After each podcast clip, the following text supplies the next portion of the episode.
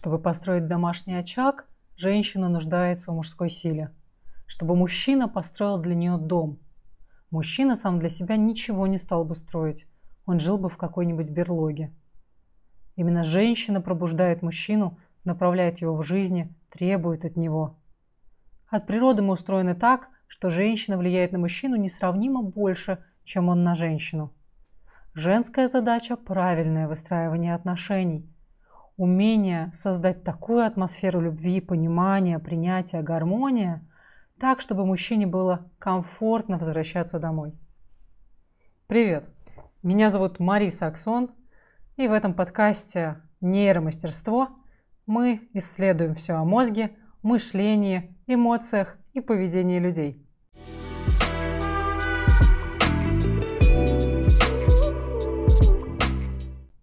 Только что я зачитала вам отрывок из поста психолога. И сегодня мы с вами поговорим, как такие убеждения приводят к глубочайшей травматизации обоих полов – и к саморазрушению. Ну, краткое содержание этого поста сводится к тому, что женщина должна вдохновлять и давать энергию. Мужчина должен зарабатывать и строить дом. Мужчина в целом недочеловек, который не справляется без женской энергии. И если женщина дает правильную энергию, мужчина становится успешным. Из этого, конечно же, вытекает и обратное – Такие убеждения, как я уже сказала, приводят к глубочайшей травматизации и к саморазрушению. И вот почему. Наверняка многие из вас слышали про треугольник Карпмана из э, трансакционного анализа. Треугольник Карпмана – это модель взаимодействия между людьми. Она очень часто проявляется именно в созависимых отношениях. В треугольнике участвуют три ролевые модели. Преследователь или контролер, жертва и спасатель. На верхнем слое модели мышления, а треугольник Карпмана – это модель мышления, преследователь жаждет контроля и доминирования, чтобы его жизнь стала идеальной. Жертва там жаждет, чтобы ее спасли. И спасать ее должен кто-то посторонний. Спасатель жаждет спасать всех и вся. Но на глубинном слое жертва не может быть спасена – ведь ее внутренняя потребность – быть жертвой. Агрессор не может контролировать мир до такой степени, чтобы наконец-то успокоиться. А спасатель не всегда хочет на самом деле спасти. Ведь если он достигнет своей цели, то спасать ему будет некого. А самый подвох в том, что в треугольнике невозможно находиться лишь на одном месте, в одной роли – если ты попал в эту игру, если ты попал в треугольник, то ты начинаешь прыгать из роли в роль. Так жертва, которая не получила спасения, становится агрессором для своего спасителя. Спасатель, который не смог спасти жертву, становится агрессором для жертвы. Ведь жертва не спаслась, сколько бы спасатель не вливал в нее ресурсов. Или спасатель может сам прыгнуть в жертву, потому что он не справился, он никчемный, неспособный.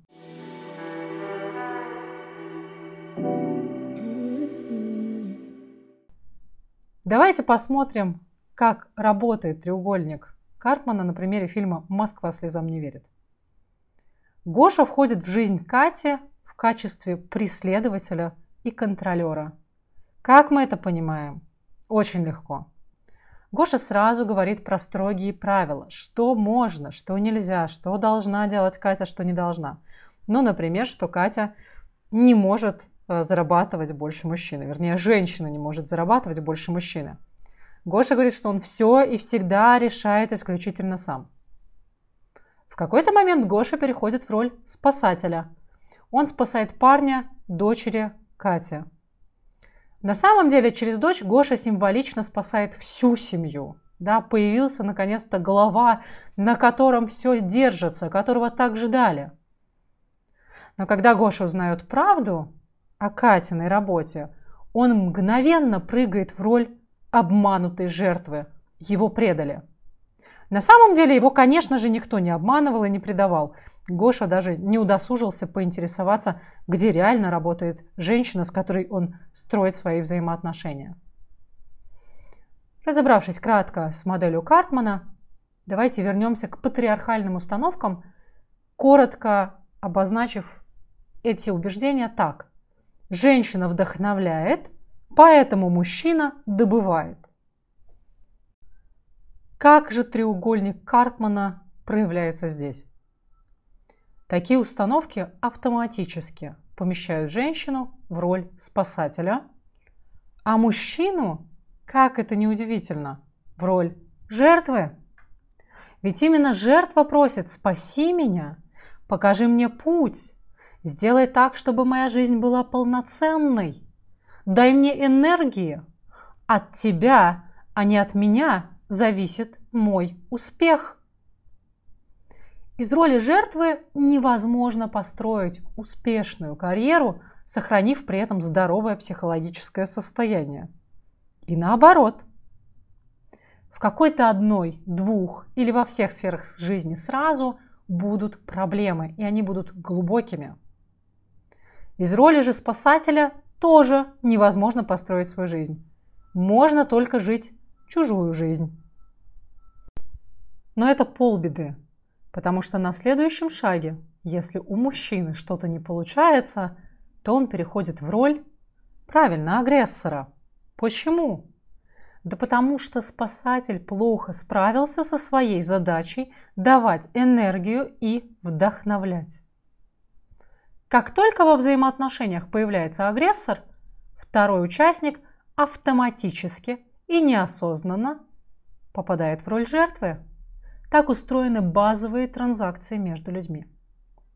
Если в семье принята модель «женщина вдохновляет, Поэтому мужчина добывает, то как только мужчина переходит в роль агрессора, женщина признается недостаточно женственной, недостаточно способной на вдохновение.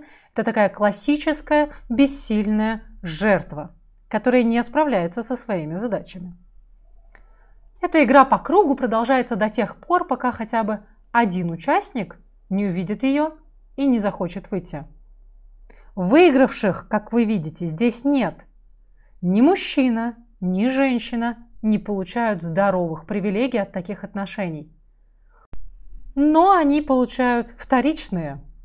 Ведь добытчику семьи не нужно смотреть на себя правдивыми глазами и брать ответственность за свои решения и за свою жизнь.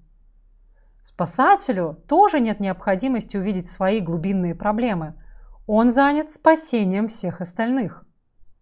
А жертва находится в постоянном ожидании спасения от Спасителя. И в этом одна из ее фундаментальных целей – жить в состоянии ожидания спасения. Спасти ее на самом деле невозможно. Каждый из участников треугольника Карпмана в разной степени травмирован. У каждого есть глубинные проблемы с собственной ценностью и целостностью – один из скрытых мотивов спасателя – поднять самоценность в своих глазах, когда удается хоть немного кого-то доспасти. Жертва не в состоянии взять ответственность за свою жизнь из-за крайне низкой самоценности, из-за крайне низкой уверенности в своих способностях. Самоценность преследователя настолько шатка, что он прикрывает ее внешней самоуверенностью и пытается опереться на контроль всех и вся. Каждому здесь предстоит работать со своим мышлением, со своими эмоциями и с принятием всего себя. Тогда есть шанс выйти из треугольника Карпмана и больше в него не попадать.